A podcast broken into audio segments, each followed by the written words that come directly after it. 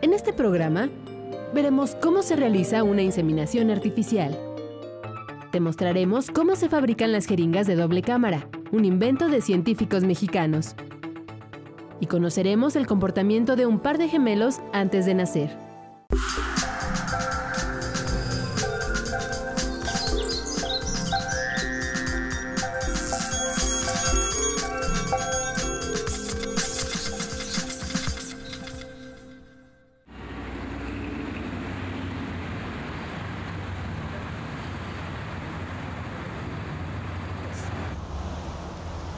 Bienvenidos a Factor Ciencia. La reproducción es un proceso natural que prácticamente se da en todas las especies de nuestro planeta. Bueno, es de hecho la forma en la que se garantiza la continuidad de las especies. Sin embargo, en materia de ciencia y tecnología es también un campo de muchísima investigación y desarrollo. Hoy, a lo largo del programa, estaremos visitando el Instituto Valenciano de Infertilidad y veremos muchos de los retos y avances que hay en este tema tan interesante de la reproducción asistida. Bienvenidos.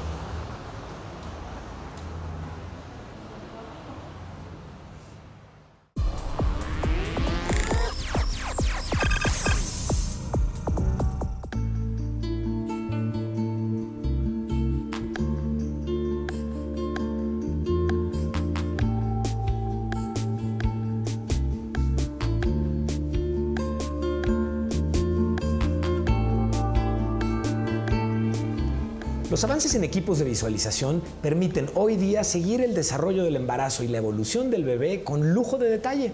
Te invito a que veamos lo que en el Reino Unido lograron captar con un equipo similar sobre dos gemelos en el vientre de su madre.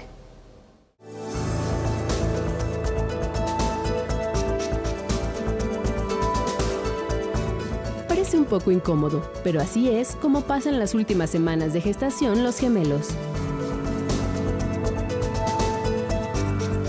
Estas escenas fueron observadas por investigadores de Londres que obtuvieron imágenes en tiempo real de la interacción de dos fetos dentro del vientre de su madre.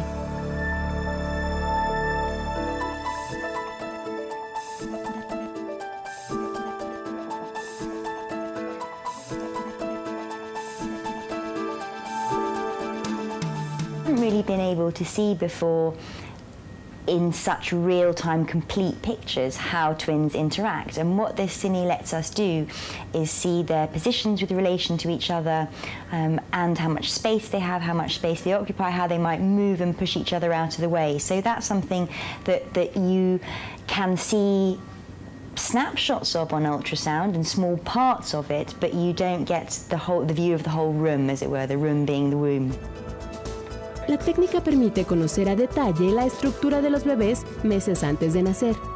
Esto puede servir para detectar padecimientos congénitos de forma temprana.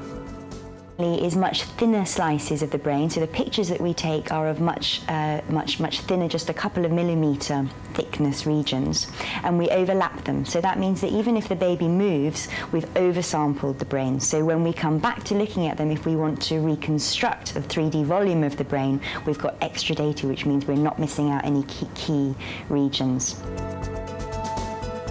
Este monitoreo en tiempo real es empleado para dar seguimiento a embarazos en los que existe el síndrome de transfusión de gemelo a gemelo, un padecimiento caracterizado por un balance inadecuado en el flujo sanguíneo de los fetos que puede comprometer su salud. imbalance of blood flow is that if you get a sudden shift of blood from one to the other, that can cause brain injury, so it can cause stroke or hemorrhage um, in one or both of the twins' brains. MRI can pick up signs of brain injury much earlier and in much greater detail than ultrasound can at the, at the moment.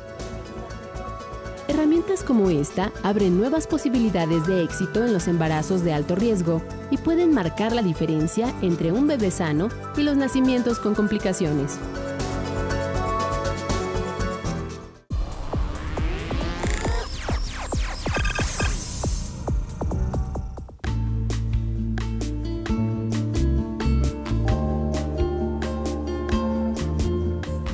Continuamos en Factor Ciencia visitando el Instituto Valenciano de Infertilidad. Estamos en estos momentos en una de las habitaciones que permiten que los pacientes que están recibiendo algún tipo de tratamiento de reproducción asistida puedan estar aquí sin que ello implique que tengan que quedarse varios días internados. Y es que las técnicas de reproducción asistida han avanzado tanto que hoy, por ejemplo, incluso los hombres pueden cristalizar su sueño de convertirse en padres, aun si padecen algún tipo de enfermedad de alto riesgo como el VIH. Vamos a ver cómo lo hacen. Las técnicas de reproducción asistida hacen posible que los hombres puedan convertirse en padres, incluso si padecen una enfermedad de riesgo como el VIH. Vamos a ver cómo lo hacen. Aquí vemos un ejército de espermatozoides en una muestra seminal. Si perteneciera a un hombre infectado con VIH, se encontraría llena de virus. Si quisiera ser padre, podría contagiar a su pareja y a su futuro hijo. Aquellas, eh, parejas en las cuales cursan con VIH, pues hoy sabemos que el VIH se comporta como una enfermedad crónica, como la diabetes y la hipertensión. Entonces, ellos pueden tomar medicamento continuamente y sus expectativas de vida son muy altas. Entonces, por supuesto, pues van a querer formar familia. Pero gracias a la ciencia de la reproducción, se puede procrear sin riesgo.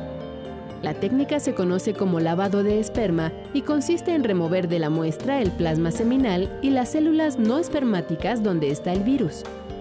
Los científicos se basan en la hipótesis sólida de que el VIH no infecta al espermatozoide. Una vez que el esperma se ha lavado, se toman muestras y se hace una prueba de VIH para comprobar que está libre del virus. Nosotros podemos medir, inclusive medimos la carga viral que se encuentra dentro de la muestra seminal, dentro de la muestra que contiene el espermatozoide, para confirmar que está perfectamente limpia. Una vez que se cuenta con una muestra de espermatozoides totalmente libre de virus, se puede hacer la inseminación artificial o una fecundación in vitro y en ese momento tomamos un óvulo uno a uno, óvulo espermatozoide, generamos la fecundación libre de, la, de la infección por el virus y entonces sí tener la posibilidad de un embarazo. La misma técnica de lavado de esperma se utiliza para personas que padecen hepatitis C. Con estos métodos de reproducción asistida, se garantiza el derecho de cualquier persona a procrear y tener un embarazo sano.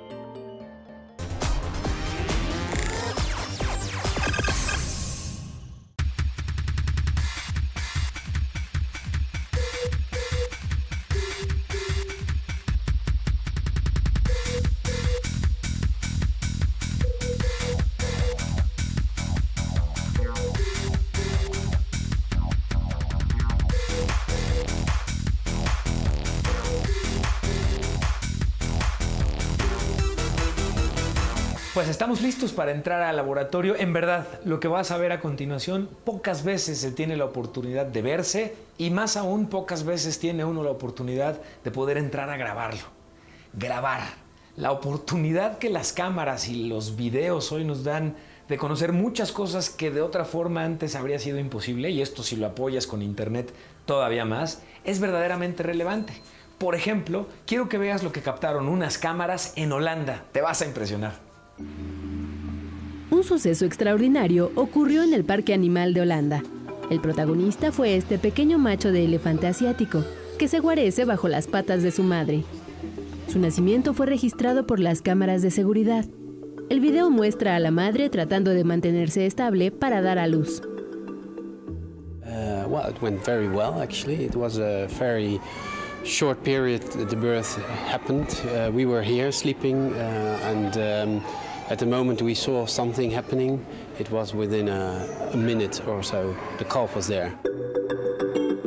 En la escena se aprecia también a otra hembra joven, hermana mayor del recién nacido. Se mantiene atenta y acompaña a la madre, que ayuda al cachorro a ponerse de pie. En vida libre este es un comportamiento normal. Las hembras del grupo vigilan que al nacer el pequeño no sea atacado por un depredador. También juegan un rol similar al de las comadronas, pues suelen ayudar con su trompa a la cría, si ésta presenta dificultades para salir al mundo. El proceso de reproducción de los elefantes asiáticos es prolongado. De hecho, tiene 22 meses de gestación, la más larga entre los mamíferos. Los responsables del zoológico ahora deberán brindar condiciones adecuadas para el desarrollo del joven elefante y contribuir a su preservación. Sin duda es un gran reto. En condiciones libres los bebés mueren durante el primer año de vida. nice little boy is growing up, he, he, at some point he will he need to go to another group because he will be rejected by his father or by the females in the group, and he need to uh, go to an, another group where females are. Los elefantes asiáticos de orejas pequeñas y redondas son enormes devoradores de hojas. Además, tiene más de mil músculos en su trompa, con lo que pueden levantar grandes objetos pesados. Su especie está clasificada en peligro de extinción como consecuencia del comercio ilegal de marfil y la destrucción de su hábitat.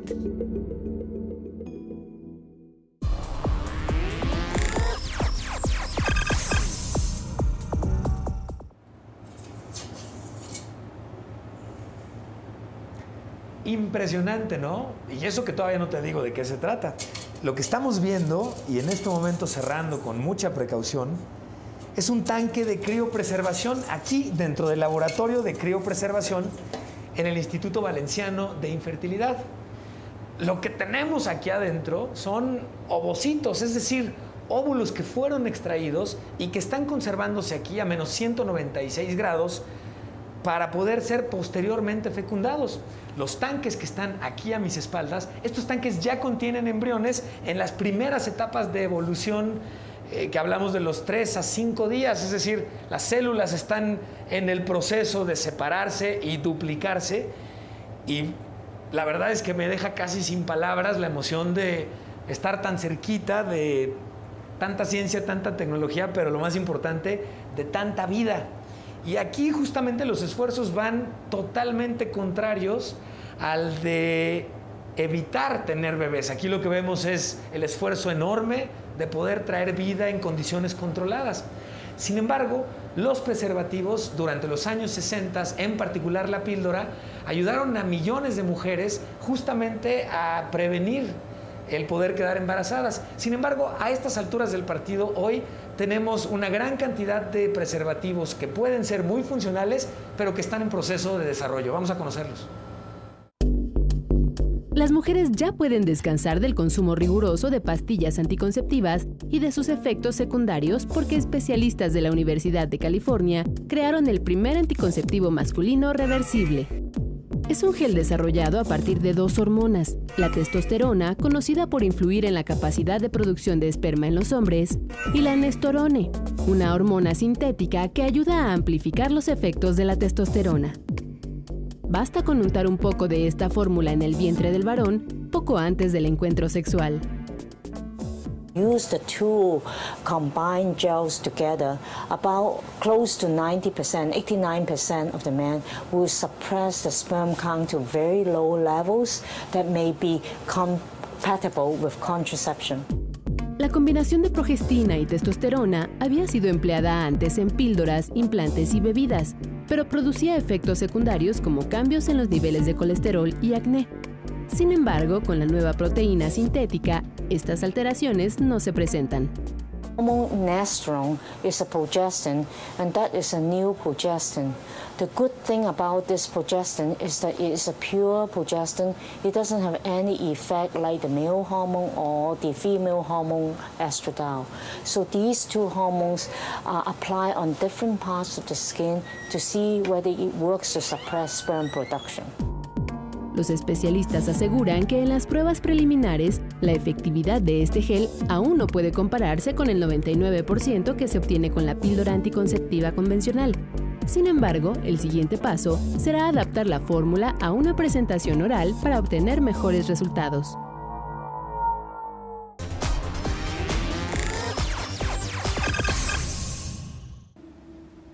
No importa su tamaño o su presentación. Hay quienes vemos una de estas y comenzamos a temblar de inmediato. Pero la realidad es que la jeringa hipodérmica ha hecho una gran contribución a la medicina. Hace un poco más de un siglo que fue creada y se atribuye esta creación al escocés Alexander Wood y al francés Gabriel Pravat. Ellos inyectaron morfina a un paciente que sufría de dolores muy intensos en el afán de poderlo ayudar. Sin embargo, de su creación a la fecha, la tecnología con la que se fabrican y las características que las definen han ido cambiando y mejorando. Te invito a que veamos cómo se trata y cómo se están llevando a cabo las nuevas jeringas hipodérmicas.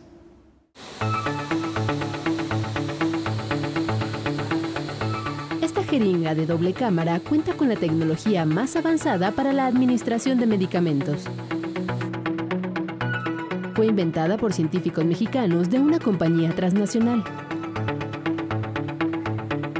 Este es un dispositivo realmente novedoso, es una jeringa de vidrio en donde podemos encontrar dos cámaras, lo que nosotros llamamos dos compartimientos, que están formados por dos tapones de hule, en donde tenemos la posibilidad de agregar dos soluciones, dos medicamentos diferentes y mezclarlos completamente de ser administrados al paciente. Antes de que se contara con esta tecnología, cada fármaco estaba contenido en una ampolleta de vidrio y se mezclaba un poco antes de usarla, ya que una vez mezclados pierden sus propiedades en corto tiempo.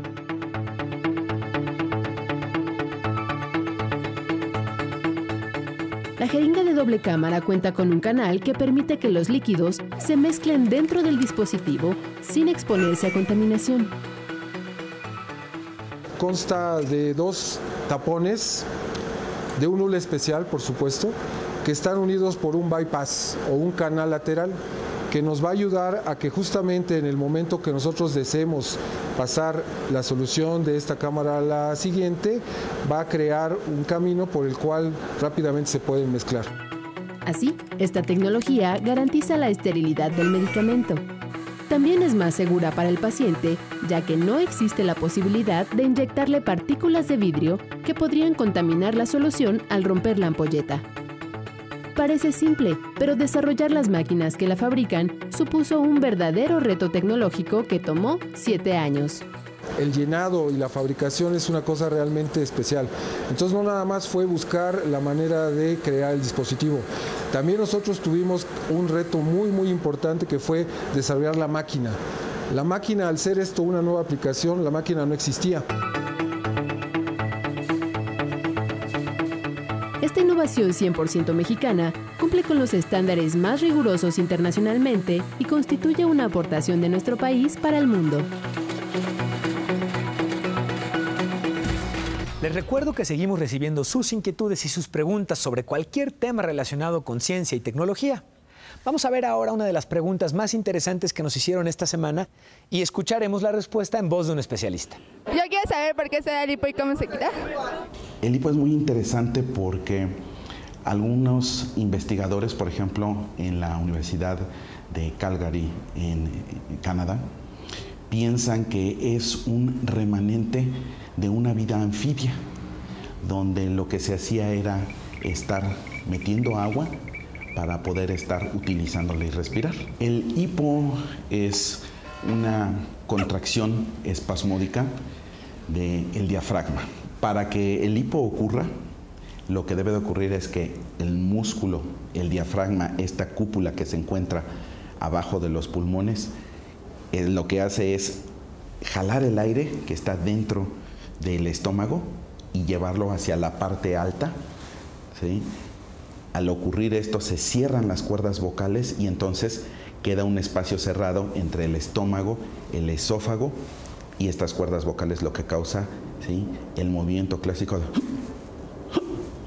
Hay algunas personas que dicen que poniendo un poco de azúcar bajo la lengua pudiera funcionar.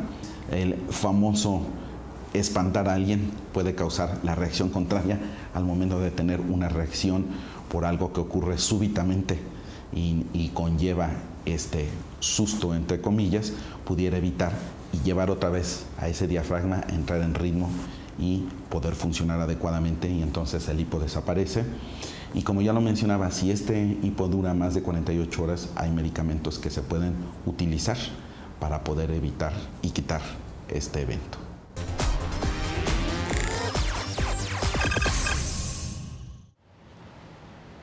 Si te parece impresionante lo que estás viendo en tu pantalla en estos momentos, déjame que te explique de qué se trata. Se trata de un microscopio invertido que hace las veces de un microinyector. ¿Qué te estoy tratando de explicar? Voy a utilizar una analogía de videojuegos que te va a permitir entender correctamente la maravilla que estamos viendo aquí. Si ubicas la época dorada de los videojuegos en el que se utilizaba un joystick, bueno, pues este microscopio está utilizando dos joysticks en uno de ellos tiene un espermatozoide y en el otro tiene un óvulo. El manejo y control de este equipo lo que permite es justamente manipularlos y fusionarlos exactamente repetir o replicar el momento en el que el espermatozoide entra al óvulo y lo fecunda. Pues eso es lo que hace este equipo que estás viendo en estos momentos que está siendo operado por el embriólogo Héctor Hernández, a quien le agradezco mucho nos permitiera tener la oportunidad de ver este equipo funcionando y grabándolo. Continuamos en Factor Ciencia. ¿Qué tal, eh?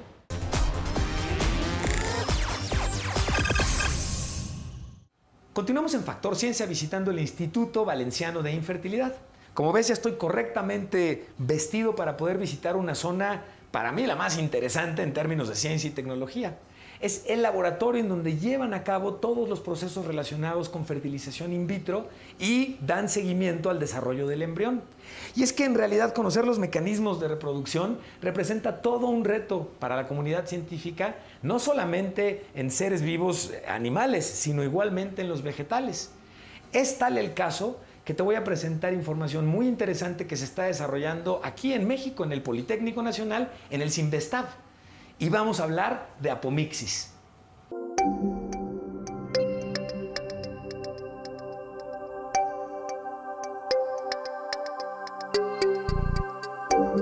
El diente de león es una de las plantas más afamadas por la manera de dispersar sus semillas, al desprender sus cipselas o frutos. Sin embargo, este organismo tiene otra característica especial, se reproduce de manera asexual, por medio de apomixis. Se clona, por decirlo de algún modo. La apomixis es, creo yo, como un embarazo nervioso que funciona. Es una capacidad que, que tienen ciertas especies vegetales de manera natural de formar crías genéticamente idénticas a su madre. Entonces son plantas que, que no se reproducen de manera sexual, y en particular no requieren de machos para formar semillas. Es un perfecto matriarcado. Y este paradigma reproductivo cuestiona fuertemente todo lo que tiene que ver con la evolución de la sexualidad.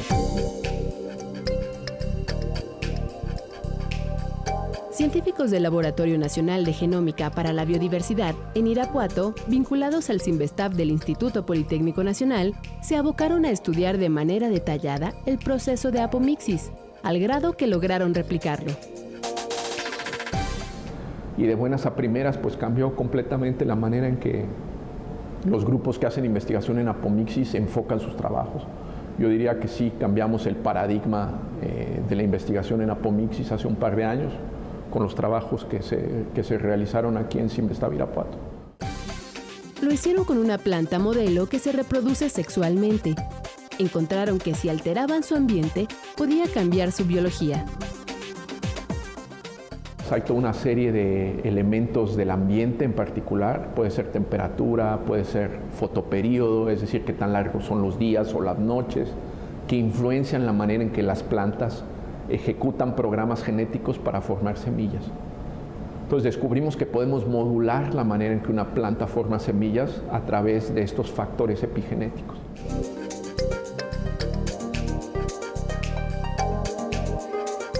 Los expertos confían en que sus conocimientos se puedan aplicar más adelante en la obtención de semillas de interés agrícola, con cualidades que favorezcan su cultivo y sus propiedades nutrimentales.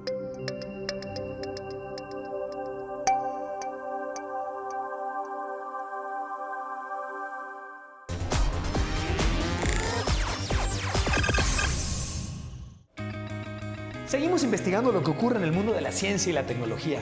Te invito a que conversemos en Twitter, arroba Factor Ciencia nos permitirá establecer un contacto bidireccional. Se trata de que conversemos y nos digas qué quieres ver tú aquí en tu programa.